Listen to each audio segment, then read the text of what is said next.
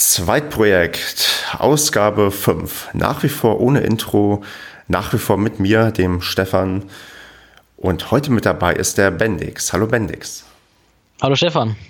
Ja, grüß dich, Mensch. Wir haben uns hier zusammengefunden und wir haben uns überlegt, Mensch, lass uns mal über die Bahn und das Bahnfahren reden und den alltäglichen Bahnwahnsinn mal thematisieren.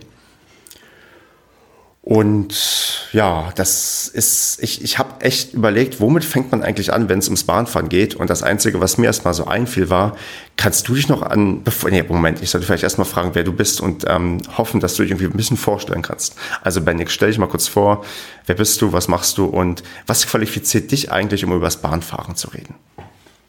Ja, also mein Name ist Bendix, äh, auf Twitter auch zu finden äh, unter bendix-schulze, bin 21 Jahre alt und äh, ich fahre täglich Bahn, also bin Bahnpendler und ich glaube, das lässt mich so ein bisschen äh, als Qualifizierung hier auftreten. Ja. Ja, du bist also tatsächlich dann eher so ich würde sagen, Kurzzeitpendler, der quasi immer eine kleine Strecke fährt. Ich bin jemand, der eigentlich irgendwie die Langstrecke bevorzugt, weil ich des Öfteren schon ja umfangreich in Deutschland mit der Bahn unterwegs war. Und so können wir uns vielleicht ganz gut ergänzen, dass der eine mehr ja über den alltäglichen Bahnwahnsinn im Nahverkehr redet und der andere so ein bisschen über den Bahnverkehr, äh, den Bahnwahnsinn im Fernverkehr. Ja, und jetzt komme ich zur Einstiegsfrage, die ich vorhin schon stellen wollte. Kannst du dich noch an deine erste Bahnfahrt erinnern? Mm, nee, das kann ich nicht genau sagen aber ich glaube, dass, also es muss auch auf dieser, auf dieser Kurzstrecke gewesen sein zwischen Wolmestedt und Magdeburg. Also ich komme aus Wolmestedt, äh, bin zwar in Magdeburg geboren, aber lebe halt schon seit, äh, ja, seit, seit meiner Geburt dann äh, in Wolmestedt und bin dann halt irgendwann mal mit meiner äh, Mutter dann irgendwie nach Magdeburg gefahren zum Einkaufen oder so. Und ja, da, da war ich auch ziemlich klein. Also ich könnte mich jetzt nicht genau erinnern, wann das gewesen sein kann, aber äh, wie gesagt, das muss irgendwann im Alter von drei, vier Jahren oder so gewesen sein. Also es ist schon ein paar Jährchen her. Siehst du, und ich bin mir recht sicher, dass ich auf jeden Fall schon ja, ein, zweistelligen, ein zweistelliges Alter hatte, als ich zum ersten Mal Bahn gefahren bin, weil bei mir in der Gegend, ich bin eher dörflich aufgewachsen, auch mit keiner größeren Stadt in der Nähe, die auch dann irgendwie vernünftig mit der Bahn zu erreichen war. Und ich schätze, dass ich wahrscheinlich irgendwann mal nach Berlin gefahren bin, auch mit irgendeiner Regionalbahn. Wahrscheinlich ein Ausflug mit der Schule oder so, aber so richtig mit dem Bahnfahren habe ich, glaube ich, tatsächlich erst mit, ja, erst so mit 20 Jahren angefangen, wo es dann irgendwie auch aus der Heimat wegging und dann man die Wahl hatte, irgendwie mit der Bahn zu fahren oder mit dem Auto oder was weiß ich. Ja, okay. Wie lang ist denn deine Strecke, die du ähm, täglich fährst? Und wie schnell wärst du, wie viel schneller wärst du dann, wenn du mit dem Auto unterwegs wärst? Ja, also ich bin wohne ungefähr 20 Kilometer äh, entfernt von Magdeburg und ja, ich muss sagen, ich bin eigentlich sogar schneller als mit dem Auto, weil ich die ganzen Staus natürlich nicht habe. Das ist das Gute. Also das äh, ist wirklich eine die Zuganbindung hier zwischen Wolmestedt und Magdeburg ist wirklich sehr gut. Ähm, alle halbe Stunde fährt hier ein Zug, äh, außer am Wochenende, da ist es nur stündlich. Aber sonst äh, alle halbe Stunde und ich bin äh, ungefähr so 10 bis 12 Minuten dann unterwegs. Und äh, ja, ungefähr dasselbe würde ich halt auch mit Auto fahren, aber halt dann äh, nur, wenn keine, kein Berufsverkehr ist. Und äh, weil wenn Berufsverkehr ist, dann ist äh, stadteinwärts äh, Magdeburg komplett dicht. Und äh, man steht da dann halt auch ewig und braucht dann schon mal 25, 30 Minuten, bis man dann am, Ziel ist. Also das ist schon ein absoluter Vorteil und das ist auch die, auch einer der Hauptgründe, warum ich halt immer noch Bahn fahre. Obwohl ich halt auch einen Führerschein habe und könnte halt auch äh, täglich mit Auto fahren. Aber ist diese Bahnpendelei während der, na, ich sag mal, Rush Hour nicht auch anstrengend, weil Züge echt voll sind, wenn man so diese Kurzstrecken irgendwie fährt? Ja, also es, es geht eigentlich. Also dadurch, dass der Zug, äh, wenn, also die alle Stunde fährt, es sind immer zwei Verbindungen. Also eine fährt noch weiter, äh, das ist eine Regionalbahn nach äh, Stendal, das ist ein, liegt etwas äh, nördlicher von, äh, also in Sachsen-Anhalt, also in der Altmark, im Norden von Sachsen-Anhalt. Und ähm, der ist auch ein bisschen voller, weil halt dann halt auch mehr Fahrgäste sind, die halt ein bisschen weiterfahren wollen. Und äh, der andere Zug wiederum, der halt auch äh, dann in der die, die halbe Stunde dann drauf sozusagen fährt, Äh, der fährt nur bis äh, Zielitz. Das ist ein Ort, der kommt direkt hinter Böhmestedt. Und äh, die äh, Züge sind dann auch äh, relativ entspannt und leer.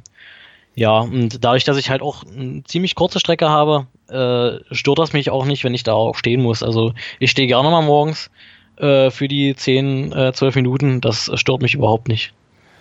Hm, bist du denn, also ich bin tatsächlich jemand, der sehr, sehr gerne im Zug sitzt und das eigentlich immer echt ätzend ähm, finde, wenn, ja, wenn ich stehen muss. Und es gibt halt so ganz, ganz also was ich ganz, ganz furchtbar finde, ich weiß nicht, wie die Züge bei dir sind, ähm, aber bei gewissen S-Bahnen und regionalen Anbindungen hast du nur diese, sagen wir mal, Vierersitze, wo sich quasi zwei immer so gegenüber sitzen und du, wenn du dir Leute gegenüber sitzen, hast du immer das Problem, dass dieser Platz echt ja, echt wenig ist. Also eine meiner Lieblingszugverbindungen in Anführungsstrichen ist die S5 zwischen Hannover und Paderborn, weil dort hast du quasi einfach zu wenig Platz, wenn du irgendwie zu groß bist und dir ein normal großer Mensch gegenüber sitzt. Dann hast du quasi mit deinen Knien, ja, also du kommst irgendwie aneinander oder hast irgendwie ja kaum Möglichkeiten, dich vernünftig hinzusetzen. Und ich finde manchmal halt die Ausstattung von solchen ja, Regionalzügen echt anstrengend, wenn man halt ähm, ja, sich nicht bequem hinsetzen kann. Und dann ist immer so die, diese Balance zwischen, okay, ich mache mich jetzt so breit, dass ich klar mache, dass ich eigentlich nicht möchte, dass sich jemand hinsetzt, zwischen, ja, eigentlich möchte man ja nicht so unsozial sein und Leuten hier irgendwie quasi verbieten zu sitzen, aber irgendwie erwische ich mich doch manchmal dabei, dass ich tatsächlich, ja, mehr oder weniger gerne Plätze blockiere. Hm, ja, das kenne ich. Also du hast vielleicht auch so dieselben Züge. Also sind bei uns so eine, so eine flachen roten Züge sind das. Genau, richtig, ja. Und da, also das sind immer mal Vierer-Sitze gegenüber, die halt wirklich, wie du sagst, halt auch wirklich äh, eng sind. Und dann halt auch welche, also Zweiersitz rein. Und es äh, ist halt immer so im, im Wechsel. Also haben sie das aufgeteilt. Und äh, ja, ich, ich bin auch einer, wenn, wenn, wenn so ein Zweier frei ist und ein Vierer, dann setze ich mich auch lieber in Zweier, weil ich dann da erstens meine Ruhe habe und mich keiner dann weiter nervt. Und ich ja, ich bin ja immer mit, mit Rucksack unterwegs, weil ich da meinen Rechner drin habe und äh, ein bisschen was zu schreiben und so weiter, was ich dann halt immer mitnehme auf Arbeit. Und ähm, ja, dann kann ich den Rucksack da auf den Beifahrersitz stellen und blockiere dann halt nicht äh, sonst also noch, noch ein Vierer für Leute, die sich da halt hinsetzen wollen. Manchmal kommen ja auch äh, Leute, die äh, pendeln, mit, also mehrere Leute, die dasselbe Ziel haben, die dann zusammen zur Arbeit fahren oder so. Und äh, da denke ich dann auch ein bisschen so drüber nach und sage mir, äh, ja, den, dann will ich denen das lieber mal anbieten, dass die halt zusammen sitzen können und erzählen können, als wenn ich allein Fahrer dann äh, dort denen ihre Plätze wegnehme. Ist es denn trotzdem, also wie ist es denn, wenn du so einen Zweiersitz hast? Ich muss übrigens anmerken, die S-Bahn nach Hannover hat keine Zweiersitze, die hat tatsächlich nur Vierersitze, wo du dich hinsetzen kannst. Also da hat man, weil ich bevorzuge, genau wie du, normalerweise die Zweiersitze. Aber ist es denn ethisch vertretbar, quasi auf einen Zweiersitz, ähm, ja, sich quasi den zweiten Platz irgendwie auch freizuhalten? Also bist du jemand, der von vornherein auf den Fensterplatz geht und reinrückt? Oder ja, spekulierst du auch darauf, dass du dich so hinsetzt, dass jemand ja, fragen muss, um sich hinsetzen zu dürfen. Und ähm, erst dann machst du Platz. Wie ist denn da deine Herangehensweise? Na gut, da hast du mich erwischt. Wie gesagt, ich äh, stelle dann halt gerne meinen mein Rucksack gerne auf den, auf den Sitz daneben, dass ich dann, also setze mich dann ins Fenster und stelle dann den Rucksack äh, Richtung Gang dann sozusagen nach innen. Ja. Äh, weil, aber anders hat man ja auch, also wenn ich den jetzt auf den Boden stellen würde, dann würde er mir auch, äh, da ich, dass die Sitze genauso eng sind wie halt in dem Vierersitz, dann würde er mich eigentlich auch nur stören da unten und dann könnte ich meine Füße nicht, äh, wüsste ich nicht, wo ich meine Fu Füße hinstellen soll. Und dadurch äh, bietet sich das dann natürlich an, die, äh, also den Rucksack dann dort, dort auf den Nebenplatz zu stellen. Also dann müsste mich schon, schon jemand fragen, aber dann bin ich natürlich auch, auch äh, niemand, der sagt, hier äh, ist mein Platz, ich brauche den für meinen Rucksack oder so. Äh, dann biete ich den natürlich auch äh, an, wenn, wenn sich dort jemand äh, hinsetzen möchte. Ich habe da mal, also für mich eine ganz, ganz absurde ja, irgendwie Szene erlebt. Also da war auch, es waren Zweiersitze nebeneinander und ich glaube, es war im, im Inters, in einem Intercity. Und da saß halt auch jemand mit einem, ich glaube mit einem Koffer oder, nee, es war, es war kein Koffer, es war so ein großer Reiserucksack, der quasi irgendwie auf der, auf dem Platz irgendwie so daneben bei ihm stand. Und dann hat er auch jemand darum gebeten, ob er sich vielleicht da hinsetzen könnte. Und diese Intercity sind ja normalerweise mit ähm, vernünftigen Ablagen ausgestattet, dass man da quasi sein Gepäck hochlegen kann. Und da hat dieser Mensch, obwohl da genug Platz war, diesen riesen Reiserucksack nicht genommen und nach oben gepackt, sondern sich auf den Schoß gepackt. Und wo ich dachte, das ist das Unbequemste, was ich seit langem gesehen habe, weil, wie gesagt, es wäre genug Platz gewesen, um das Ding zu verstauen. Aber er wollte halt lieber diesen Rucksack sehr, sehr eng bei sich behalten, wo ich dachte, da muss eigentlich echt wertvolles Zeug drin sein, wenn du diesen Rucksack unbedingt auf deinem Schoß lagern musst, weil eine Intercity-Verbindung ist ja normalerweise keine, wo du mal nach, ähm, ja, nach 15 Minuten wieder aussteigst, weil ich glaube, der saß auch noch etwas länger drin und das war reichlich absurd, dass er seinen ja, Rucksack so bei sich gelagert hat. Ja, das, das kann ich verstehen. Also, äh, dass du das auch so gedacht hast. Also ich denke mal, dass er wirklich dann, vielleicht hat er auch schlechte Erfahrungen gemacht, äh, wurde vielleicht schon mal, war schon mal Gepäck weg. Ähm, und äh, dann ist er natürlich dann lieber, dass, dass er sein Gepäck bei sich, dass er dann alles sicher verwahren kann und dann auch keine Gefahr läuft, dass da irgendwas weg ist. Also das kann ich, kann ich mir vorstellen, wenn er da zum Beispiel einen Laptop drin hat und so weiter oder eine Kamera oder so und wichtige Daten vor allem drauf sind, das ist, das ersetzt einem ja nachher keiner. Wenn das, mhm. wenn, wenn, wenn die Wertsachen an sich weg sind, das kann man bestimmt immer noch mal regeln über die Versicherung und so weiter, wenn das geklaut wurde. Aber äh, wenn man da Daten, wichtige Daten drauf hat, die gibt einem nachher keiner zurück. Also da hast, kann ich das verstehen. Hast du denn schon mal Gepäck verloren oder vergessen im Zug? Äh, ja, also ich habe schon mal was verge vergessen. Ich sollte für meinen Bruder mal ein Buch zurückbringen äh, zu Thalia und äh, habe da, also war morgens noch so in meinen Gedanken, weil äh, morgens, wenn ich da äh, in der Bahn äh, stehe und mit dem Zug fahre, dann kommen mir manchmal mal so die absurdesten Gedanken und denke da drüber nach. Ja, und dann kam halt meine Haltestelle und ich bin ausgestiegen, ganz normal, halt meinen, meinen Rucksack habe ich aufgesetzt und ich hatte das äh, äh, dieses Buch, das war in, noch in den Karton verpackt, äh, hinter mir, äh, also neben dem Rucksack stehen, aber halt, äh, als ich hingeguckt habe und meinen Rucksack äh, mir aufgesetzt habe, habe ich nicht mehr gesehen, dass das ja da noch steht und dass ich das noch mitnehmen muss, weil ich ja sonst nichts weiter mitzunehmen mhm. äh, habe, außer halt meinen Rucksack. Und ja, dann habe ich das da äh, vergessen und äh, ich, dann bin ich unten, also war ich schon äh, auf dem Weg außerhalb des Bahnhofs äh, rauszugehen und äh, dann ist mir eingefallen, ach du Mist, ey, du hast das Ding da stehen lassen und äh, du solltest das ja eigentlich zurückbringen.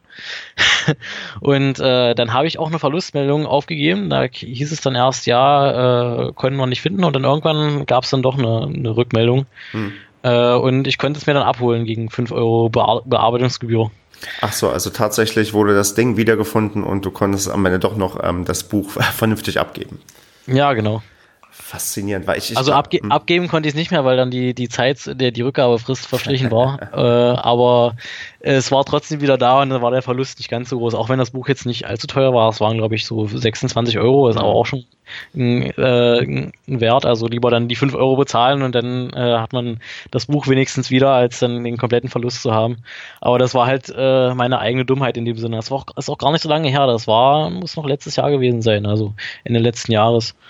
Ja, also ich überlege, ich habe bisher in der Bahn, glaube ich, noch nie etwas vergessen oder verloren. Und ich denke auch gerade drüber nach, es könnte mir durchaus mal passieren, weil ich bin zum Beispiel auch jemand, ja, wie machst du das denn, wenn du allein unterwegs bist, vielleicht jetzt auch auf längeren Strecken und du hast da irgendwie dich vielleicht irgendwie ausgebreitet, ähm, arbeitest am Laptop oder so? Lässt du das Zeug dann einfach stehen? Bittest du jemanden, der ähm, in der Nähe sitzt, darauf zu gucken, dass das keiner wegnimmt? Oder ja, vertraust du einfach auf das gute Menschen und stehst vielleicht auf, gehst zum Speisewagen oder auf Toilette und kommst zurück und hoffst noch alles, dass noch alles da ist? Nee, ich würde dann immer äh, das Ganze alles zusammenpacken und äh, alles mitnehmen und damit ich damit das auch gar nicht, gar nicht wegkommt.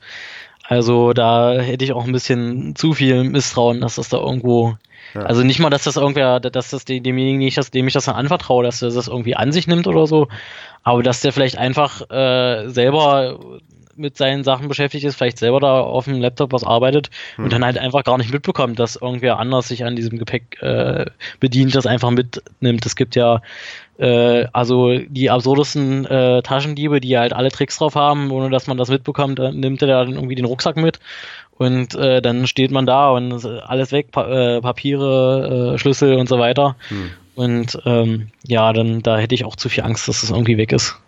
Also ich weiß, ich bin da tatsächlich des Öfteren sehr, sehr optimistisch, sagen wir mal. Nicht sehr optimistisch, also Portemonnaie, Schlüssel und Smartphone nehme ich immer mit, also die würde ich niemals am Platz liegen lassen.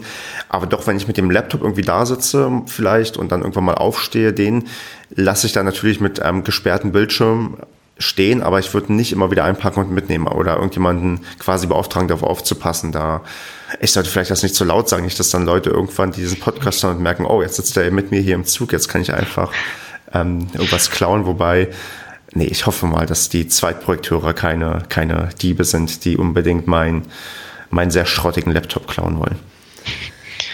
Ja, das glaube ich auch nicht. Ich glaube, dafür ist das äh, Publikum äh, zu sehr, ja, ich weiß nicht, dass ich glaube nicht, dass es, dass es, äh, dass, dass wir hier, dass jemand das Zweitprojekt hört, um irgendwie äh, daran sich zu bereichern, indem er irgendwelche Informationen über uns rausfindet und äh, damit sich bereichern will, ich glaube nicht, dass er irgendwie. Hast, ähm, hast du denn jemals in deinem Leben nette Gespräche in der Bahn gehabt? Also so Gespräche, die irgendwie bei dir ja, sehr, sehr, sehr, sehr positiv hängen geblieben sind? Also kommst du überhaupt manchmal mit Leuten ins Gespräch, wenn du Bahn fährst? Oder bist du eher so jemand wie ich, der extrem genervt ist, wenn, er, wenn Leute probieren, mit dir ein Gespräch anzufangen? Ja, also ein besonderes Gespräch kann ich mich jetzt nicht direkt erinnern. Äh, manchmal äh, fahren zwei Freundinnen von mir mit, weil die in Magdeburg zur Schule gehen noch und äh, dann äh, unterhalte ich mich mit denen. Ähm, ja, ab, und an fragt mal äh, jemand äh, irgendwie, ob das jetzt der richtige Zug ist, äh, in den sie jetzt einsteigen muss, äh, also ob der in die Richtung fährt, wo sie hin möchte. Und ja, ein, zwei Mal hat schon mal, hat meistens irgendwelche älteren Damen haben mal irgendwas gefragt, haben wir kurz erzählt, aber also ich, mich, mich stört das an sich nicht, aber ja, ich wüsste auch gar nicht, was ich mit einem wildfremden Menschen so für ein Gespräch anfangen könnte. Einfach mal so. Äh, also wenn, dann müsste sich da irgendwie durch Zufall irgendwas ergeben, dass ich jetzt zum Beispiel sehe, oh, der liest jetzt irgendwie, äh, weiß ich nicht, äh, einen Artikel über den FCM oder so und ich würde sagen, ah, ich, äh, würde mit denen darüber darauf ansprechen mhm. und irgendwie mit ihm über den Club erzählen oder so, aber äh, jetzt, also da würde mir einfach der, der, das Einstiegsthema fehlen, um mhm. halt mit einem wildfremden Menschen einfach ein Gespräch anzufangen. Ja gut, manche fangen ähm, einfach mit dir an und ähm, wollen dir quasi ein Gespräch jetzt nicht aufzwingen, aber ähm, suchen es irgendwie und ich bin da halt tendenziell jemand, ich glaube durch meine Kopfhörer, die ich eigentlich immer aufhabe, wenn ich unterwegs bin, ist das immer abschreckend genug und die Leute, ja, kommen eher selten auf die Idee, mit mir ein Gespräch anzufangen. Hm, ja, das, das ist auch so für mich so ein Symbol, jemand, der äh, Kopfhörer auf hat, äh, der will nicht gestört werden, der äh, will seine Musik hören und hat, will seine Ruhe haben. Und äh, den würde ich dann auch erst recht nicht äh, ansprechen wollen. Also jetzt nicht, dass ich jetzt irgendwie Angst davor habe, aber äh, also das ist für mich wirklich auch so ein Symbol. So, äh, wenn ich Kopfhörer aufhabe, dann ist das meine Welt für mich. Und äh, dann will ich auch meine Ruhe haben und dann will ich den nicht unbedingt äh, ansprechen. Wie sieht's aus mit Leuten oder wie sieht's aus bei dir mit äh, Schlafen in der Bahn? Also kannst du gut und nett wegnicken in der Bahn oder ist das eher so eine Sache, du ja, du probierst sowieso nicht zu schlafen oder stehst eigentlich so, wie du es vorhin gesagt hast, immer? Ja, also äh, also die Zeit dafür ist eigentlich auch gar nicht da. Äh, also ich könnte mich, manchmal bin ich morgens auch äh, ziemlich müde, ja, wenn man, wenn jetzt, äh, wenn es irgendwie ein anstrengender Tag zuvor war oder so, dann und man spät ins Bett gekommen ist, dann ist man morgens vielleicht ein bisschen müde. Aber äh, ich glaube, die, die Angst davor, dass ich jetzt verpasse, äh, auszusteigen und irgendwo äh, weit weg lande, also so weit fährt der Zug zwar nicht, aber dann würde ich ja auch zu spät auf Arbeit kommen, das würde mir alles Zeit kosten. Und äh, da, da ist einfach die Angst so groß, dass ich, da, da würde ich einfach gar nicht einschlafen. Ich bin ja auch schon ein paar Mal Fernverkehr gefahren, zu meinem Bruder zum Beispiel nach Hildesheim mhm. oder halt auch äh, mit dem Schülerferienticket nach äh, Berlin und Wolfsburg und so weiter. Äh, aber äh, da habe ich noch nie äh, also den, den Drang verspürt, dass ich jetzt äh, einschlafe. Also ich war, war immer noch wach genug, weil ich einfach auch so die, nicht die Ruhe hätte zu schlafen, weil ich einfach Angst hätte, dass ich irgendwann dann meinen Ausstieg verpasse und irgendwo lande, wo ich nicht landen möchte. Also ich krieg das auf längeren Strecken tatsächlich ganz gut hin. Also wenn man mal vielleicht so eine Dreiviertel oder eine Stunde oder eine ganze Stunde am Stück durchfährt, dann schlafe ich manchmal doch recht gut und einfach dabei ein. Also dieses, dieses Abbremsen ist immer das, was mich so ein bisschen weckt. Das kenne ich im Auto auch. Wenn ich abbremse, dann, oder wenn abgebremst wird, dann, ähm, und ich gerade am Wegnicken war, dann werde ich dann quasi wieder wach. Wo das mit der ähm, Coachstrecke sehr, sehr gut funktioniert hat, war in der U-Bahn in Tokio. Ich war letztes Jahr dort im Urlaub und ich bin da wirklich echt, also vielleicht lag es auch in dem Urlaubsstress irgendwie, aber ich bin da wirklich sehr, sehr gut eingeschlafen, so ganz kurz weggenickt und ich habe gesehen, die Leute um mich herum ähm, hatten es da auch nicht so schwer einzuschlafen. Ich dachte, so viele, sagen wir mal, schlafende Leute in öffentlichen Verkehrsmitteln habe ich schon, ja, schon lange oder vielleicht noch nie gesehen, weil irgendwie, vielleicht liegt es daran, dass man seitlich fährt und nicht ähm, quasi geradeaus fährt. Auf jeden Fall konnte ich dort sehr, sehr gut wegnicken. Aber in Deutschland bin ich auch eher so bei Coachstrecken, ja, kann ich quasi gar nicht einschlafen einschlafen, weil halt alle paar Minuten irgendwie gehalten wird und ja, wieder angefahren wird und man dadurch ständig wieder wach wird. Und bei Langstrecken, ja, Fahrten, da fällt es mir dann doch manchmal einigermaßen einfach wegzunicken, weil ja, ich irgendwie dieses angenehme Schaukeln ganz nett finde. Ja, was vielleicht auch noch eine Rolle spielt, äh, man hat ja in der U-Bahn das Licht in der Regel nicht von draußen, sondern nur halt nur dieses künstliche Licht drin. Okay. Und äh, dass es dadurch vielleicht so ein bisschen so auch so das Gefühl einem vermittelt, dass es äh, also dunkel ist, also spät ist, dass man sozusagen schlafen sollte und dass man da vielleicht deswegen leichter einschläft. Also ich, ich habe es auch gemerkt, also wenn ich äh, abends gefahren bin, äh, dann, ähm, also jetzt nicht gerade auf der Kurzstrecke, aber halt, äh, ich bin öfter auch schon mal im Fernverkehr abends gefahren, dann dieses, dieses blaue Licht, äh, das äh, war so auch in den Regionalexpresszügen äh, installiertes, da äh, und es ist draußen dunkel, da könnte ich dann auch einschlafen. Aber wie gesagt, der Mechanismus in mir verhindert das, dass ich, dass, dass, dass ich das dann wirklich tue. Also, wie wär's denn mit dem Trick, wenn du länger unterwegs bist, dass du dir einen Wecker stellst, damit du auf jeden Fall wach wirst, wenn, ja, kurz bevor du quasi ankommst? Ja, habe ich auch schon öfter drüber nachgedacht, aber äh, ja, irgendwie habe ich dem Ganzen, also vertraue ich dem Ganzen nicht so. Also, also obwohl ich, äh, ich habe deswegen auch, ich habe auch äh, zwei unterschiedliche Wecker bei mir. Äh, also einen äh, klassischen Wecker, der bei mir auf dem Nachttisch steht. Und einmal mein Handy, also ich lasse mich erst von meinem klassischen Wecker wecken und dann äh, von meinem Handy, so dass ich dann halt äh, eine Redundanz habe und dass nicht irgendein Wecker ausfällt, weil weiß ich nicht, kann ja mal sein, dass sich irgendeine App aufhängt oder so und dann ist äh, das Handy äh, am nächsten Morgen total leer und ist dann also aus und klingelt nicht und ich verschlafe. Oder es kann halt sein, dass es Stromausfall ist und äh, der Wecker nicht mehr klingelt und dafür kann dann halt mein Handy klingeln. Also so zwei unterschiedliche Wecker. Also müsste ich mir noch einen zweiten Wecker mitnehmen, damit ich die Sicherheit habe, dass halt äh, das Handy klingelt oder halt auch der andere Wecker. Komm und lass mich raten, du hast noch niemals einen wichtigen Termin verschlafen, oder? Äh, nein, also ich habe äh, also bevor ich das äh, noch nicht gemacht habe, äh, da hatte ich das mal, dass ich zu spät äh, zur Schule gekommen bin. Also es war auch nicht allzu allzu spät, weil da das war noch zu der Zeit, wo ich äh, die Schule hier äh, im Ort besucht habe. Und da kam ich dann auch ein paar Minuten zu spät, weil ich dann so fünf Minuten vor Unterrichtsbeginn aufgewacht bin und ich war im Endeffekt dann halt nur zehn Minuten okay. äh, nach Unterrichtsbeginn da, weil ich, wie gesagt, dann habe ich mich schnell angezogen und dann fünf Minuten mit Fahrrad gefahren, dann war ich schon da. Also, aber an sich, äh, ich habe noch keinen, äh, also jetzt keinen wichtigen Termin an sich äh, verschlafen oder so. Und ich würde also vermuten, weil du wahrscheinlich automatisch bei wichtigen Terminen wach wirst?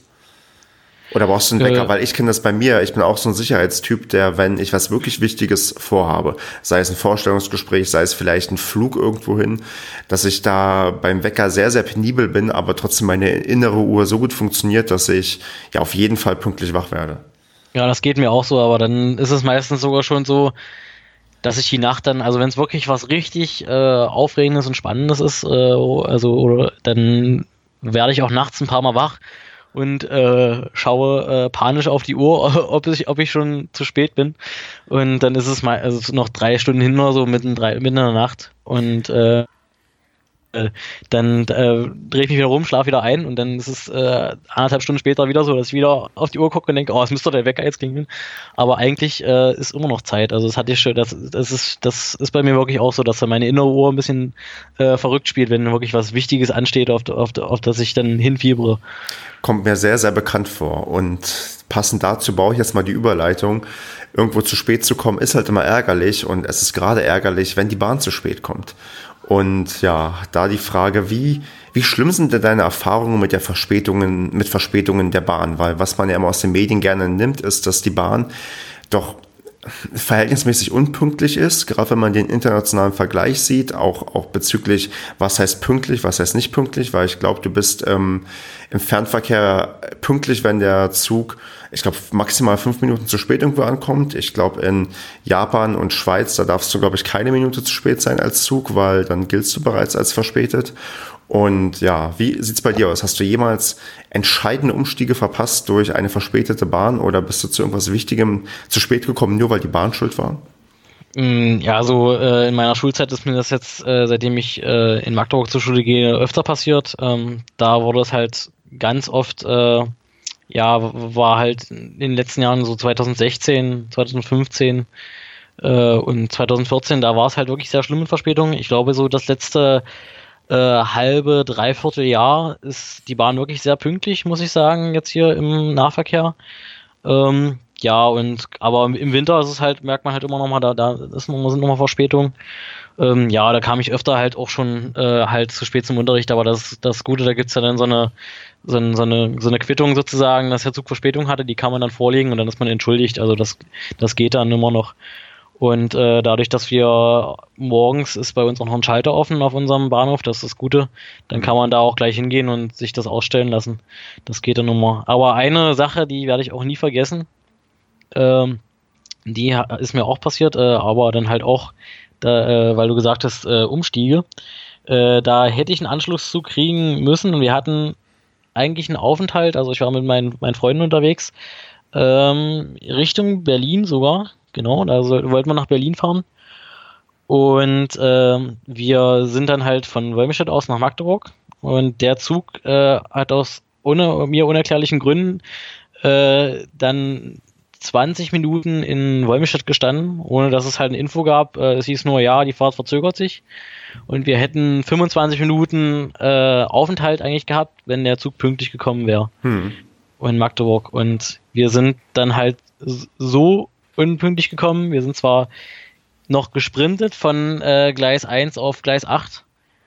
Wir kamen da an und äh, wollen auf den äh, Knopf drücken und in dem Moment, als wir draufdrücken, wird äh, dieses grüne Licht, was da auch immer, immer um diesen Knopf leuchtet, äh, geht aus und äh, wir total äh, verärgert und der äh, Zug fährt ab und wir mussten dann halt eine Stunde warten auf unseren Anschlusszug. Also wir hatten jetzt keinen dringenden Termin, aber wir wollten halt in Ferien nach Berlin fahren und da ein bisschen was machen. Und äh, es hat uns halt, halt schon geärgert. Extra früh aufgestanden, einen Zug genommen, der halt eigentlich nicht zu spät kommen konnte.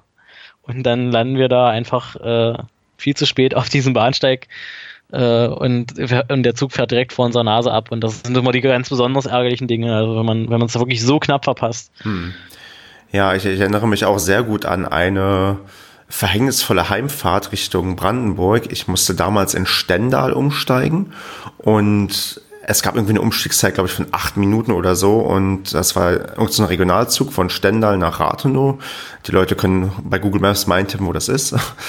Ähm, und ähm, es war, glaube ich, der letzte Zug, der quasi diese Strecke noch gefahren hat an dem Abend. Und der hat nicht gewartet, trotz dieser knappen Umstiegszeit, weil ich hatte, glaube ich, der Zug, der nach Stendal eingefahren ist, hatte fünf Minuten Verspätung. Und man kam halt nicht mehr pünktlich rüber aufs andere Gleis. Und dann war es halt mit Alternativen spärlich gesät, weil ich glaube, also der Zug fährt sowieso nur alle zwei Stunden in die Richtung und das war wie gesagt der letzte Zug. Und ich glaube, ich hätte irgendeine abenteuerliche Verbindung über Berlin nehmen müssen, um dann irgendwie mit einer dreistündigen Verspätung anzukommen ähm, habe mich dann quasi ja abholen lassen, weil ich halt äh, zum Glück jemanden hatte, der mich mit Auto abholen konnte. Aber es war wirklich so, wo du dachtest, das kann eigentlich nicht sein, dass jetzt diese verdammte Regionalbahn nicht auf die Leute wartet, die dann noch umsteigen müssen, weil man halt wirklich komplett fest saß. Und wer mal in Stendal am Bahnhof war, so viel ist da nicht los. Also es ist nicht so, dass man sich da irgendwo es gemütlich machen kann, sondern eigentlich will man da hauptsächlich erstmal nur weg, weil das halt nur so ein, für mich so ein Umstiegsbahnhof war. Und das war, glaube ich, so noch retroperspektiv, glaube ich, einer der ärgerlichsten, ja, Bahnerlebnisse, die ich jemals hatte, weil ich dachte, das, das gibt's nicht, weil ja, auch auf Twitter konnte mir damals nicht helfen. Ich glaube, die Deutsche Bahn hatte kurze Zeit vorher quasi ihren Service über Twitter gestartet und die haben mir halt auch nur die, ja, die schlimme Verbindung empfohlen, wo ich irgendwie noch ewig hätte warten müssen und naja, also das war schon, hat sich negativ in meine Erinnerung gebrannt, genau wie, wie diverse schlimme Bahnhöfe. Und da muss ich dich fragen, dass das Musterbeispiel für einen schlimmen Bahnhof ist, warst du jemals in Kassel-Wilhelmshöhe? Nein, das war ich nicht, aber ich steige jeden äh, Morgen an einem schlimmen Bahnhof aus. Es, was ist denn der schlimme Bahnhof, wo du aussteigst? Ist das der Magdeburger Bahnhof? Ja, genau. Also nicht der Hauptbahnhof, sondern Magdeburg-Neustadt. Das ist ein Bahnhof äh, vor äh, Magdeburg Hauptbahnhof. Weil ich wollte gerade sagen, der Hauptbahnhof, der ist eigentlich gar nicht so schlimm bei euch. Also ja, den, ma den machen sie auch neu und das, das ist auch der Unterschied, weil die, dieser, der Magdeburger Hauptbahnhof, der gehört der Deutschen Bahn noch. Hm. Und der Neustädter Bahnhof, den haben sie an einen privaten Investor verschachert. Und der macht da halt wirklich nur das Nötigste. Und es gibt äh, ganz viele äh, Beispiele in Deutschland für solche äh, Problembahnhöfe. Und äh, das war schon so weit, dass die ARD darüber mal eine Doku gesendet hat. Die habe ich mir auch angeguckt und da war das übrigens der Top-Bahnhof äh, unter den schlimmen Bahnhöfen, Magdeburg-Neustadt. Hm.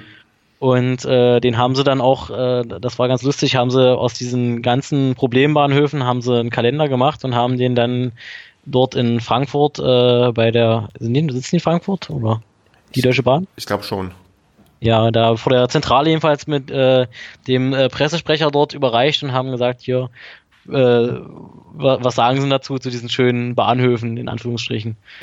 Ja, und da haben sie gesagt, naja, können wir sozusagen auch nichts machen, sind ja nicht mehr unsere Bahnhöfe. Aber jetzt erzähl ja. mal konkret, was ist denn bei deinem Bahnhof quasi so schlimm? Also, ja, erzähl mal, was, ähm, was macht diesen Bahnhof denn so außergewöhnlich schlecht? Ja, also äh, die Bahnsteige äh, strotzen nur so vor irgendwelchen Löchern und äh, Kanten, wo man drüber fallen kann. Äh, das Dach der Bahnsteige ist an allen Stellen undicht. Also wenn es regnet, dann äh, braucht man hätte man braucht man auch kein Dach, weil es regnet sowieso überall durch und äh, plätschert runter. Und ja, wie gesagt, ähm, leider wird äh, der der Bahnhofstunnel da unten auch immer sehr oft als Toilette missbraucht, weil es auf diesem Bahnhof auch keine Toilette gibt. Und äh, ja, dann äh, und die das Bahnhofsgebäude ist halt so ein altes, denkmalgeschütztes Gebäude, da wird auch ewig nichts mehr dran gemacht und da drin sind halt so schöne Querstreben, wo sich einige Vögel immer gerne niederlassen hm. und dann dort auch ihr Geschäft verrichten. Okay. Und äh, bisher, ich habe zum Glück noch, noch nicht das Pech gehabt, dass ich da von so einer Ladung getroffen wurde, aber wie gesagt, jeden, da kommen immer äh, Arbeiter und machen da mal sauber. Und zwei Stunden später äh, sieht es genauso aus wie vorher, genauso schlimm, äh, auch, wenn sie, auch wenn sie den Boden da total schrubben. Also das ist eigentlich kein Zustand. Und äh, wenn Leute aussteigen äh, dort in, äh, also die das erste Mal nach Magdeburg kommen und dann ausgerechnet in Neustadt aussteigen, weil sie da zum Beispiel umsteigen müssen, weil da fahren halt Züge nach Leipzig und so weiter. Äh, und weil, weil da der Umstieg dann halt besser ist, als wenn man nochmal nach Magdeburg Hauptbahnhof fährt ähm, ja, dann kriegen die erstmal einen Schock, äh, wie das hier aussieht und die denken sich dann auch, oh, das, äh, Magdeburg ist auch keine schöne Stadt, da will ich nicht nochmal hin, also. Obwohl eigentlich die Stadt nicht so schlimm ist. Nee, ich war ja auch schon, Entschuldigung, einige Male in Magdeburg und eigentlich ist die Stadt doch, ja, recht schön und es gibt, glaube ich, deutlich schlimmere Orte, an denen man sich, ja, aufhalten kann. Hast du denn jemals gesagt, Mensch, das ist jetzt ein cooler Bahnhof, wo du dich gerade aufhältst, oder dachtest, Mensch, hier, das ist ganz nett? Ja, der, der äh, Hauptbahnhof in, in Berlin, der, der ist eigentlich auch toll. Ähm, Hannover bin ich mal umgestiegen, der ist eigentlich auch äh, nicht schlecht, aber wirklich sehr, sehr viel, äh, also sehr viel Menschen. Das war und das war dafür ein bisschen eng, weil halt die steigen da, also so viele Gleise und da steigen so viele gleichzeitig um, dass es irgendwie in äh, Berlin besser geregelt, da verteilt sich das ein bisschen mehr. Und ja, Leipzig ist eigentlich auch ganz schön. Also da, dadurch, dass man da halt auch, da hat man halt auch mal noch schöne, ähm, ja, noch schöne äh, Imbissbuden und so weiter, alles, wo man, wo man halt auch hingehen kann. Und äh, Leipzig und Berlin und so und Hannover, die hatten noch auch äh, gut, gute Toiletten, die halt auch sauber waren. Hat man halt was für bezahlt, aber dafür äh, war es halt schön sauber. Also da kann ich halt nichts, nichts gegen sagen. Also auch der Magdeburger Hauptbahnhof ist zwar jetzt nicht allzu schön, aber die machen ihn ja jetzt gerade neu. Hm. Der wird gerade äh, renoviert und äh, ja, wird dann auch nochmal ein bisschen schöner. Aber an sich, äh, ja, Berlin, Hannover, Leipzig fand ich also alles äh, eigentlich Top-Bahnhöfe. Ich überlege gerade bei Hannover auf dem Hauptbahnhof, ich glaube, da gibt es kein Gleis 5 und kein Gleis 6. Die sind irgendwann mal, ja, die gab es mal, aber inzwischen gibt es die nicht mehr. Und ähm, dann ist da so eine so eine Lücke, also keine Lücke, aber man sieht halt, okay, nach dem vierten Gleis kommt das siebte Gleis. Da muss man mal darauf achten, dass wenn man da ist. Weil ich glaube, es ist Gleis 7 und 8. Eins von den ähm, beiden Zahlenpärchen fehlt als ähm, Gleisnummerierung. Ja, stimmt, das war mir, glaube ich, auch aufgefallen. Jetzt, wo du das sagst, so schwach kann ich mich dran erinnern. Ja, ist aber, da bin ich, ich war auch schon etliche Male am Hannoveraner Hauptbahnhof. Das ist ähm, sehr praktisch ist der Lidl dort, weil der, glaube ich, Montag bis Sonntag sehr, sehr vernünftige Öffnungszeiten hat. Also wenn du sonntags in Hannover bist und ja deinen normalen Einkauf machen möchtest, da kannst du im, zum Lidl, zum Hauptbahnhof gehen und da ja vernünftig einkaufen. Zumindest habe ich das einige Male schon mal machen müssen, als ich mal für eine Zeit lang in Hannover gewohnt habe. Und sind die Preise da irgendwie gehobener als äh, im, oder wirklich normale Preise? Vielleicht, also, also, vielleicht leicht teurer als beim normalen Lidl, aber immer noch so, dass man da einkauft und jetzt nicht denkt, mein Gott, ich habe gerade am Flughafen eingekauft. Also das ist ah, schon, ah, okay, gut. ist schon ein normales Verhältnis. Und ähm, zwar ein bisschen strange, dass die quasi auch ja, am Wochenende und äh, zu komischen Zeiten aufhaben dürfen, aber ist halt so. Und das gebe ich mal als Geheimtipp für den Hannoveraner Hauptbahnhof mit, falls man da mal strandet. Ich überlege gerade, was meine Lieblingsbahnhöfe sind. Hm, ich merke immer nur die schlechten. Wobei, ich war irgendwann mal, ich glaube, irgendwo war ich mal auf einem 100-Wasser-Bahnhof. Ich glaube, ach, wo ist der denn? Ich weiß, in Uelzen, genau. Uelzen ist, glaube ich, ein 100-Wasser-Bahnhof, der ein bisschen ähm, verrückter aussieht. Ähm, da fährt man gerne ähm, drüber, wenn man irgendwie mit der Regionalbahn Richtung Hamburg und Richtung Norden fährt. Ähm, das ist einer, der mir zumindest prägnant in Erinnerung geblieben ist. Und ja, sonst fällt mir spontan nichts ein, was ich unbedingt erwähnen muss, weil die Bahnhöfe irgendwann ähneln sie sich halt doch, ähm, muss man dann tatsächlich sagen, weil ja, es sind halt Bahnhöfe. Wobei ich habe eine gewisse Schwäche für Kopfbahnhöfe, wo quasi diese Züge nicht durchfahren können, sondern reinfahren und wieder rausfahren. Ist zwar übelst unpraktisch und ähm, auch immer extrem nervig, wenn du weißt, okay, der ähm, Zug oder der Lokführer muss ähm, den der, quasi die Lok wechseln, damit er wieder rausfahren kann und du merkst, okay, der Zug fährt schon recht spät ein, wo du garantiert weißt, okay, der kommt hier später weg. Aber an sich finde ich, haben Kopfbahnhöfe irgendwie was. Ja, und das ist ja in Leipzig, in Leipzig zum Beispiel der Fall. Ja, ist eigentlich ganz, ganz, äh, ganz cool, ja, weil du hast die lange Bahnsteige und wenn du dann halt vom Bahnsteig äh, runtergehst, dann kommst du halt zu den ganzen Buden und so weiter, die sind dann halt alle äh, vor dir sozusagen mhm. und du kannst auch dann halt nach vorne rausgehen halt und äh, ja, hast dann sozusagen den, den Bahnhof äh, hinter dir gelassen und äh, ja, das ist eigentlich, eigentlich, macht sich eigentlich ganz gut, ja, kann ich verstehen. Ja. Und es ist halt auch etwas, was man nicht so oft sieht. Und jetzt überlege ich, was du jemals in Stuttgart, seitdem da Stuttgart 21 irgendwie gebaut wird? Äh, da habe ich auch gerade drüber nachgedacht, als du das gesagt hast, wegen Kopfbahnhöfen, aber äh, nein, war ich, war ich nicht. Ich war auch selber noch nie in Stuttgart, muss ich zugeben. Also ich glaube, ich war, ich glaube, ich bin mir sehr sicher, dass ich irgendwann mal da war und da wurde auch schon oder wieder gebaut im, im, ja, im, im Bahnhof oder um den Bahnhof herum. Und ich habe damals dann ich weiß auch nicht, mein Zug ist, glaube ich, leicht verspätet eingefahren oder so. Und ich dachte, so wie ich halt so drauf bin, setze ich mal einen lustigen Tweet ab, ähm, was im Sinne von, dass endlich Stuttgart 21 ähm, fertig werden soll, damit man hier irgendwie pünktlich ankommt. Und ich war erstaunt, in was für ein Wespennest ich damals gestochen habe. Weil da gab es dann so wütende Reaktionen, so wie, was fällt mir ein, das so und so zu sagen, weil es gab ja eine Zeit lang wirklich sehr, sehr also sehr starken Gegenwind zu dem ganzen Projekt. Ich, ich habe selbst in, in unterschiedlichsten Städten Anti-Stuttgart 21 Aufkleber gesehen, wo ich gedacht habe, okay, das scheint ein Thema zu sein, was viele Leute irgendwie überregional beschäftigt. Und ähm, das habe ich dann auf Twitter auch gemerkt. Wenn du da so, so einen leicht ironischen Tweet machst, der missverstanden werden konnte als ähm, ja, ernst gemeinte Forderung, dass Stuttgart 21 endlich fertig sein soll, hat man doch die ein oder anderen Unmut auf sich gezogen.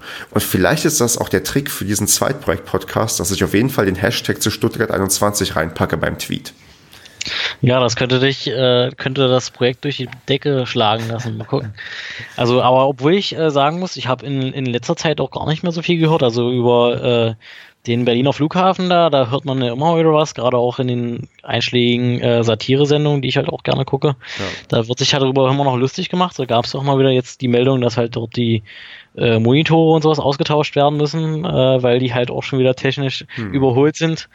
Ähm, ja, aber Stuttgart 21, da weiß ich auch gar nicht, wie, wie das jetzt, ob das jetzt weitergeht und wie weit, wie weit der, der Bau dort fortgeschritten ist. und ob es irgendwie nochmal neue Probleme gab. Also irgendwie ist es relativ stumm geworden. Also ich garantiere dir, wir werden es erfahren, wenn wir einen schon ironischen Tweet ähm, zum Thema Stuttgart 21 absetzen. Dann werden uns bestimmt der ein oder andere antworten und sagen, ja, was fällt euch ein, ähm, so darüber zu erzählen. Ja, kann ich mir vorstellen. Mal gucken. Ich bin gespannt. Ja, ich überlege, was, also du hast ein paar Bahnstrecken schon von dir genannt. Kannst du dich an eine Bahnfahrt erinnern, die bei dir wirklich, naja, extra lang war? Also sowas wie sechs, sieben, acht Stunden, die du mal mit der Bahn unterwegs warst? Oder vielleicht sogar überregional, also so außereuropäisch irgendwie? Mm, nein, ich bin eigentlich, also wenn dann nur innerhalb Deutschlands gefahren. Hm. Und äh, jetzt so an sich äh, dass ich jetzt mit der Bahn irgendwie äh, nach ähm, München oder so gefahren bin, das äh, habe ich noch nicht gemacht, weil ich halt auch keine, ja, kein Ziel hatte, dass ich da irgendwo hin wollte. Hm.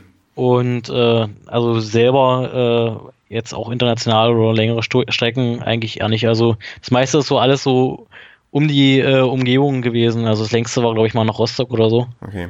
Ich weiß gar nicht, ob es noch was Längeres war. Ich glaube nicht weil da würde ich vielleicht den ersten Trick hier mal nennen, den ich mal so rausgesucht habe zum Thema ja, Bahnfahren.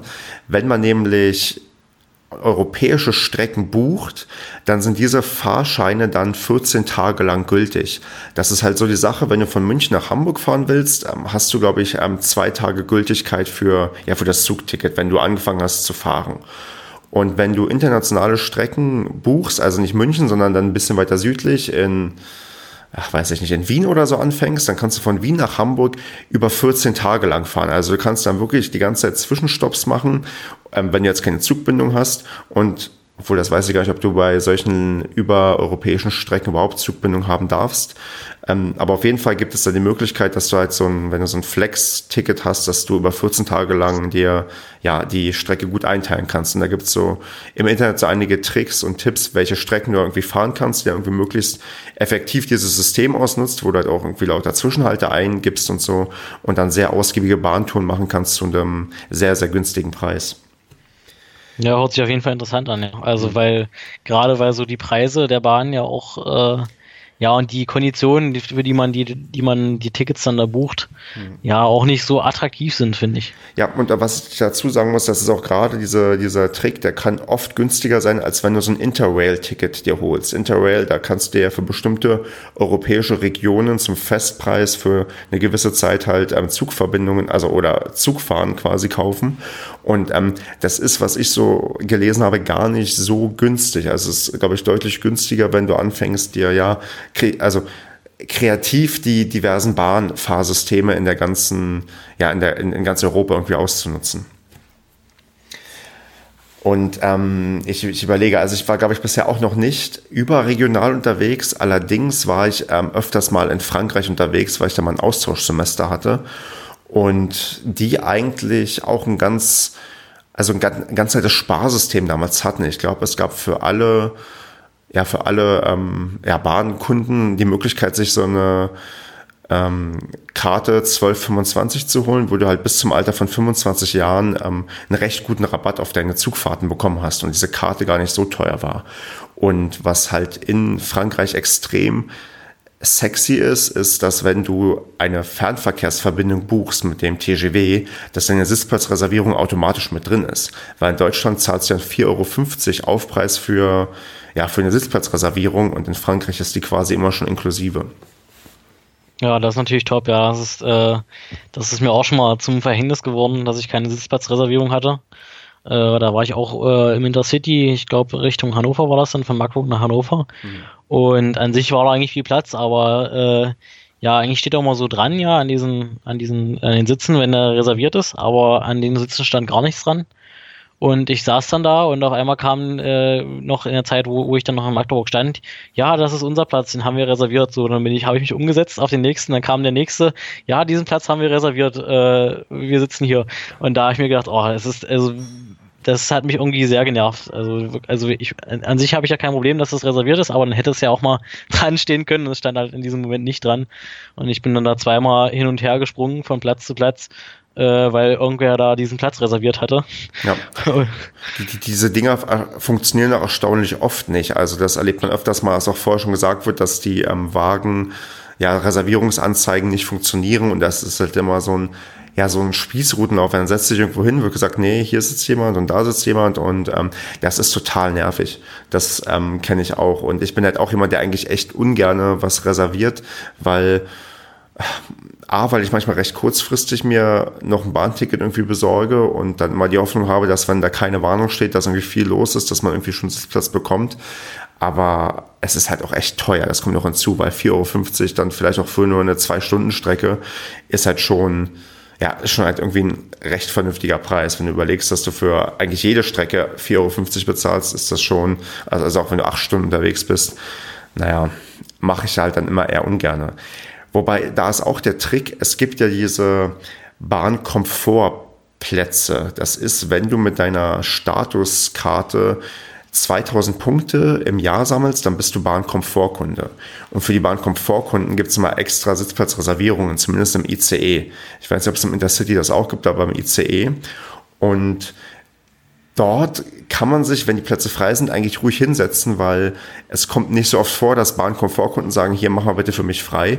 Und ähm, da ist die Wahrscheinlichkeit recht hoch, dass man da eigentlich entspannt sitzen bleiben kann, weil, naja, notfalls muss, kann man vielleicht auch lügen und sagen, man ist selbst Bahnkomfortkunde, weil die wenigsten, die dann wollen, dass man äh, aufsteht, werden vielleicht verlangen, dass du deine Bahnkomfortkarte irgendwie zeigst. Und ich glaube, rein rechtlich hast du auch, glaube ich, nicht mal den Anspruch darauf, zu sagen, das gehört dir, weil du halt dafür nicht bezahlt hast für diese Platzreservierung. Aber das ist gerade auch nur Halbwissen, aber auf jeden Fall diese Bahnkomfortplätze sind auch noch ein Trick, weil die können halt nicht für von den Leuten gebucht werden, die quasi ihre ja ihre ihre Sitzplatzreservierung online oder dann am Schalter irgendwie aufgeben. Mhm, okay, war mir, war mir auch noch nicht bekannt. Ja, das sind diese kleinen Tricks, wenn man ständig Bahn fährt und irgendwann mal Langeweile hat und sich diverse Sachen durchliest zum, zum Bahnfahren. Ja, Hast du denn Fragen zum Bahnfahren, wenn du, ähm, ja, wenn, wenn, du mich als, ich will nicht sagen als Experten, aber als Vielbahnfahrer schon hier hast? Hm, schwierig, schwierig, schwierig. Wenn ich erzähle ich noch mal ein bisschen aus einer ähm, von, von mir recht positiven Erfahrung. Und zwar, es gibt ja diverse Bahncards. Die Bahncard 25, die Bahncard 50 und die Bahncard 100. Und bei der Bahncard 100 kannst du ja, ja alle Verkehrsmittel benutzen, die halt auch in diesen Verkehrsverbunden drin sind. Du kannst Busse, Bahn, U-Bahn und was weiß ich nutzen. Ich glaube, kostet im Jahr inzwischen 4.270 Euro. Also für Vielfahrer und Pendler ist das halt ähm, eine Karte, die, die sich lohnt oder lohnen kann. Und ähm, mit der hast du ja Zutritt zu diesen Bahn-Lounges. Ich weiß nicht, hast du jemals eine Bahn-Lounge irgendwo gesehen? Mm, nee, habe ich noch nicht gesehen, nee. Das Konzept kennst du aber wahrscheinlich auch nicht. Nein, kenne ich auch nicht. Das ist, das ist halt so ein bisschen, die Bahn äh, probiert so ein bisschen ja, ein auf, auf, auf Flughafen zu machen, dass sie quasi für ihre, ihre gehobene Kundenklasse so eine Lounge hat, wo du da quasi reingehen kannst und ähm, dort gibt es alkoholfreie Getränke und ich glaube, es gab auch mal kleinere Snacks. Ich weiß nicht, ob es die immer noch gibt, aber auf jeden Fall hast du dort einen warmen Platz, auch für den Winter oder so, wo du halt ähm, dich reinsetzen kannst und ja, halt dich aufwärmen kannst oder entspannen kannst. Und das ist in einigen größeren deutschen Städten der Fall, dass es solche Lounges da gibt. In Magdeburg wahrscheinlich nicht, aber sowas wie München, Hamburg oder Frankfurt, die haben alle so eine Lounge. Und da kommst du rein, wenn du, auf jeden Fall, wenn du erster Klasse Kunde bist oder wenn du eine Bahncard 100 hast. Und wenn du jemanden hast, der eine Bahncard 100 hat, der kann dich doch mit hineinnehmen. Also ich hatte das mal, das ähm, ist beim Fußball passiert, da war ich auswärts in Bremen. Es war arschkalt, es waren glaube ich minus 10 Grad oder so. Und der, mit dem ich dort war, der hatte eine Bahncard 100 und wir konnten dann, mussten dann nicht irgendwie am kalten Bahnhof warten, sondern konnten dann gemeinsam in diese äh, Lounge gehen und genau, ich konnte glaube ich da Kaffee trinken oder so. Also es gab auch warme alkoholfreie Getränke und man konnte sich da vernünftig aufwärmen. Ja, ist eine, eine, coole Sache, aber wie gesagt, nur für privilegierte ja, Bahnfahrer. Da, da trennt sich dann die Spreu vom Weizen. Ja, genau. Ja, ich war, ich war mal kurz davor, mir tatsächlich auch eine Bahncard 100 ähm, kaufen zu können oder zu müssen, aber habe mich dann doch für quasi ein anderes Modell entschieden, wie ich ja quasi zwischen zwei Orten ständig hin und her fahre. Denn Bahnfahren ist halt tatsächlich echt teuer, gerade wenn man allein unterwegs ist. Ja, genau. Das habe ich, äh, ich habe letztens mal spontan äh, geguckt, was so, so eine Fahrt nach Wiesbaden kosten würde von Magdeburg aus. Ja. Weil wir ja da jetzt auswärts gespielt haben. Und äh, ja, da war nur die Hinfahrt allein für mich 109 Euro. Und da habe ich mir gedacht, das ist wahrscheinlich auch so der Grund, warum viele dann auch auswärts dann lieber mit Auto fahren. Also gerade auch wenn man so zu, auch, auch wenn man zu viert ist oder, oder so. Lohnt sich einfach nicht für, diese, für dieses Geld. Dann, dann teilst du lieber den Tank und äh, fährst dann gemeinsam hin, fährt vielleicht jeder mal, jeder, immer mal ein anderer. Und äh, da kommst du halt auch, äh, hast halt das Problem nicht, dass du halt äh, umsteigen musst und so weiter und kommst halt auch, äh, also bist dann halt, kannst dann selbst entscheiden, wann du mal Pause machst und so weiter. Und äh, ja, also gerade auch der Preis macht er halt auch, äh, also für, für den Fernverkehr äh, finde ich also Bahnfahren eigentlich gar nicht so attraktiv. Ja, ja es, es ist ja tatsächlich so, es fängt schon so ein bisschen an, wenn du zu, zu zweit unterwegs bist mit dem Auto, ist es in der Regel immer günstiger, als wenn du, ja, als wenn du mit der Bahn fährst. Also äh, mhm. jetzt ohne Bahncard. Also klar, wenn du eine Bahncard hast, dann ähm, relativiert sich das alles ein bisschen, aber wenn du quasi unregelmäßiger Fahrer bist und jetzt mal sagst, hier, ich würde gerne Bahn fahren, das lohnt sich quasi ganz, ganz, ganz selten bis nie, außer du holst den Sparpreis, wo du dich auf eine Zugverbindung festlegst. Aber das ist für gewisse Tage, wenn es zum Beispiel ein Freitag oder Sonntag ist, wo viele Leute sich frühzeitig ihre Sparpreise sichern, auch nicht so einfach. Hm, genau. Und die gelten noch, glaube ich, auch nur für, für Regionalexpress und Regionalbahn oder gibt es die jetzt auch für ICE und sowas? Sparpreise gibt es für alle. Ähm, das Ding ist, du musst halt früh dran sein. Die werden halt ähm, Schritt für Schritt teurer. Früher konntest du Sparpreise dir, glaube ich, nur bis zu fünf Tage vor der Fahrt holen. Inzwischen gibt es die Sparpreise quasi, ich glaube, bis wenige Stunden vor der Fahrt, bis dann der normale Preis berechnet wird. Ähm, ist halt eine Frage der Auslastung. Also ist halt wie beim Flug. Je früher du einen Flug buchst, normalerweise, desto günstiger ist er. Und bei Bahnfahren ist es genauso. Je früher du dich auf eine Bahnverbindung festlegst, desto günstiger ist es. Und ja, je später ist es, desto teurer wird es. Und ähm, gerade, glaube ich, Wochenendpendler, die dann vielleicht regelmäßig Bahn fahren, ähm, ich glaube, du kannst drei Monate bevor die Bahnverbindung halt ähm, stattfindet, buchen. Die buchen halt dann sofort und dann sind quasi die ersten Sparpreise sofort weg. Und dann wird das quasi Schritt für Schritt teurer und am Ende bist du halt beim Normalpreis angekommen und dann lohnt es sich halt für den ja, Normalfahrer halt nicht mehr. Hm. Okay. Also das ist, ja, also so ist das System. Also da wird halt, ich meine, klar, die Bahn möchte auch möglichst viel Auslastung und ähm, so sicherst du halt, dass die Leute halt viel, möglichst viel Geld ausgeben und frühzeitig sich festlegen, dass so eine, ja, so eine, so eine Bahn auch gut ausgelastet ist. Mhm. Wie ist das eigentlich, wenn man dann so eine Fahrt äh, stornieren will? Also geht das überhaupt und wie lange geht das? Kriegt man da was zurück? Was muss man da anteilig bezahlen? Weißt du da was? Ja, also ich habe auch schon Fahrten storniert oder stornieren müssen. Das kommt auf die Tickets drauf an. Also ich weiß, bei diesen Sparpreisen ist es so, da kannst du eigentlich niemals kostenfrei stornieren. Da zahlst du immer sowas wie 15 Euro, glaube ich, und musst halt, glaube ich, vor dem ersten Geltungstag stornieren.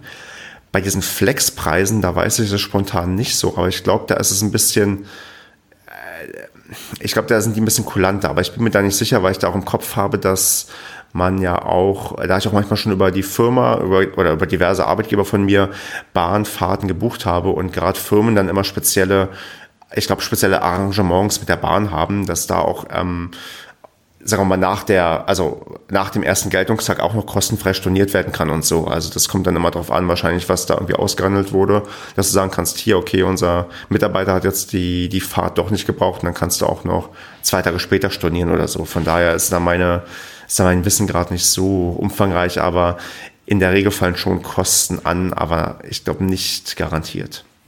Hm.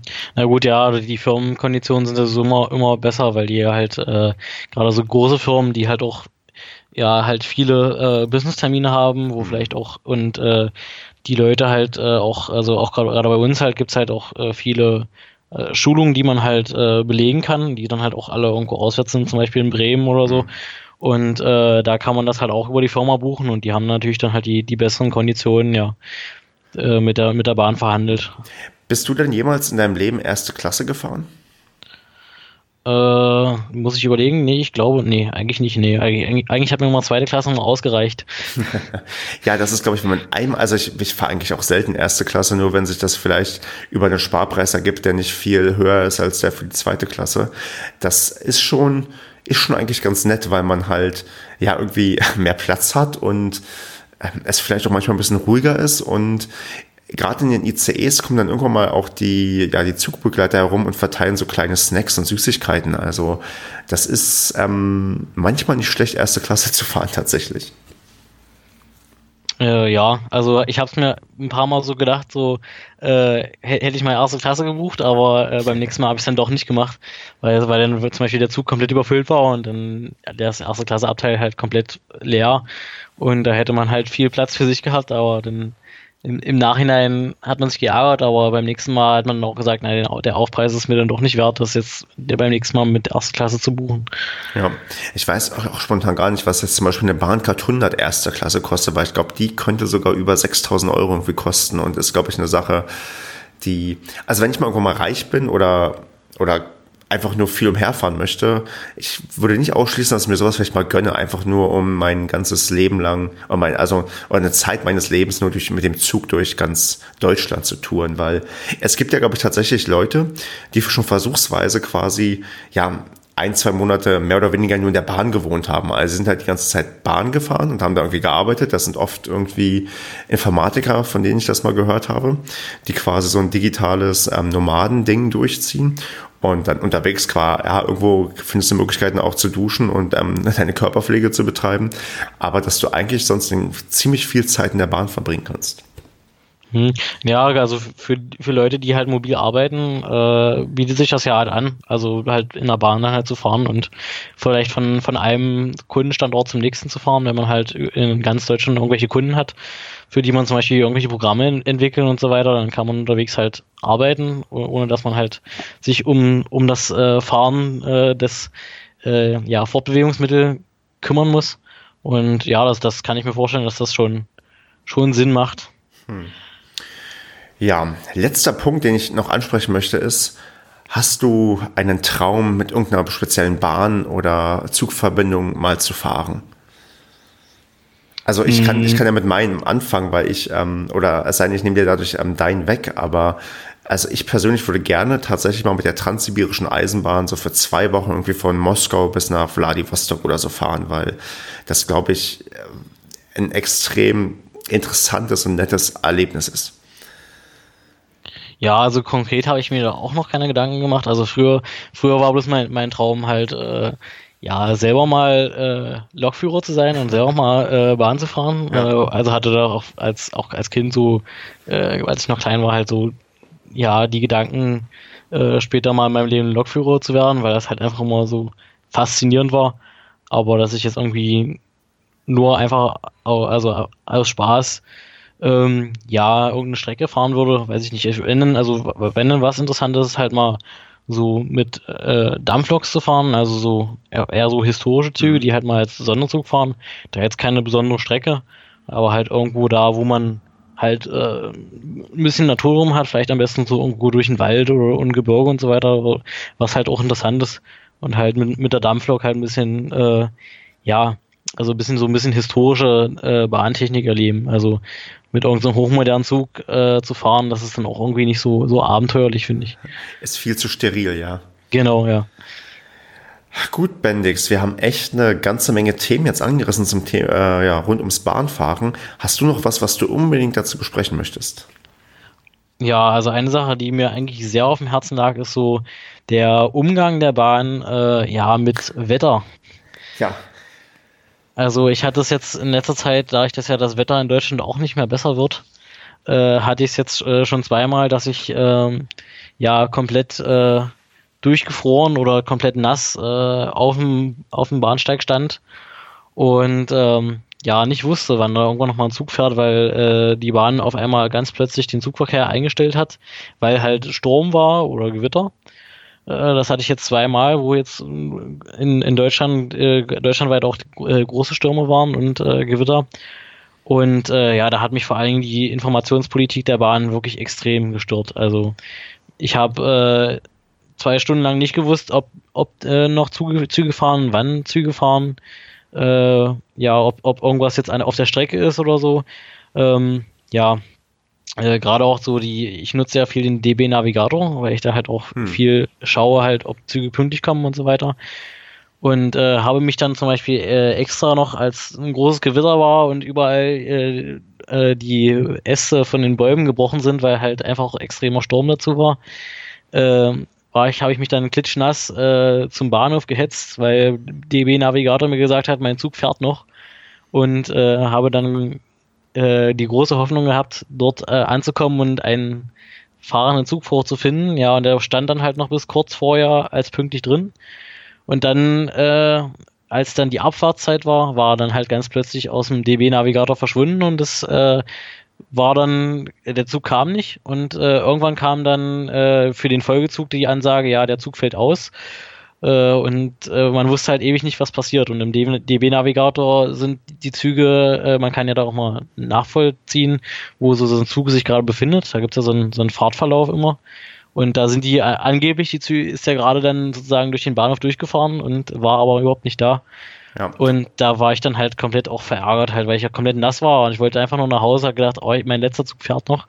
Also es war ähm, auf dem Nachmittag und gedacht, den, den kriege ich noch, bevor sie jetzt hier den Bahnverkehr einstellen und äh, Pustekuchen. Dann habe ich dann stand ich da und äh, ja, wusste nicht, wie ich jetzt nach Hause kommen soll. Man kann fast nicht fassen, dass ähm, in der App quasi, das hatte ich letztens auch, es steht drin quasi, das Ding fährt gerade und ähm, offensichtlich fährt es nicht. Und man würde erwarten in unserer sehr stark vernetzten Welt, dass das nicht so schwer sein kann, dass ähm, ja, dass über irgendeinen Server weitergeleitet wird, dass das Ding gerade nicht fährt. Und genau. das, das, das kenne ich auch, dieses, dieses Ärgernis, dass du denkst, okay, hier steht auch was ganz anderes. Und ich beobachte mit eigenen Augen, dass das genau so gerade nicht ist. Und ähm, ja, mhm. den, den Frust und den Ärger kann ich da, glaube ich, sehr, sehr gut nachvollziehen, weil nichts ist schlimmer, als ähm, im Regen irgendwo auf die Bahn zu warten, die nicht kommt. Genau, und vor allen Dingen, äh, ja, ist, sie machen das halt auch sehr äh, prophylaktisch, weil halt, ähm, ich habe auch mal gehört äh, in einer, ich glaube bei Extra 3 war das, weiß nicht, ob dir das was sagt, die Sendung. Da ja. wurde das mal, da wurde das mal angesprochen, dass die, dass die Bahnmanager, die kriegen ja eine Provision, wenn Züge halt äh, nicht, also wenn die pünktlich sind. Und äh, wenn ein Zug ausfällt, dann ist das halt besser, als wenn ein Zug äh, verspätet ist, weil wenn, wenn er ausfällt, gilt er nicht als verspätet, sondern halt als ausgefallen und dadurch würde es die Prämie an sich nicht gefährden.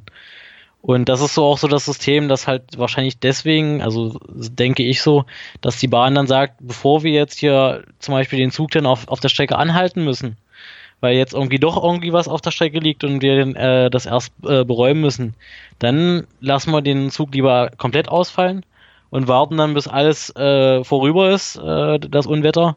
Und ähm, ja, und äh, wenn dann die Strecke wieder freigegeben ist äh, und da nichts passiert ist, dann können wir die Züge wieder fahren lassen, weil dann ist die Gefahr nicht da, dass halt irgendwie eine Verspätung auftritt. Ja. Vielleicht lässt sich das so ein bisschen in den Griff bekommen, wenn man die Bahn doch irgendwann mal privatisiert hätte und das nicht quasi so in ja quasi staatlicher Hand ähm, lässt. Und ja, dieser Börsengang, der irgendwann mal, glaube ich, geplant war, wenn man den durchgezogen hätte. Aber ich glaube, das wäre ein anderes Thema, was jetzt den Rahmen sprengen würde. Und ich würde so zum Ende kommen und ja, mich bei dir bedanken, dass wir so ein paar Bahnanekdoten hier ausgetauscht haben. Äh, würde mich sehr freuen, wenn die Leute uns Feedback geben, wenn man uns weiterempfiehlt, wenn man ja, Anregungen für weitere Themen gibt und wenn die Leute weiterhin das Zweitprojekt irgendwo abonnieren auf iTunes, uns auf Twitter folgen, uns Themenvorschläge geben, vielleicht eine iTunes-Rezension schreiben und ja, und Bendix, ich würde sagen, wenn wir demnächst mal wieder über die Bahn sprechen wollen, dann können wir mal gucken, ob wir was auf die Reihe bekommen, oder? Ja, das war schön. Ich äh, danke, dass ich hier Gast sein durfte. Hat mir sehr viel Spaß gemacht. Cool, okay, dann wünsche ich allen Hörern noch eine entspannte Woche und ja, und auf jeden Fall eine pünktliche Bahn. Bis zum nächsten Mal.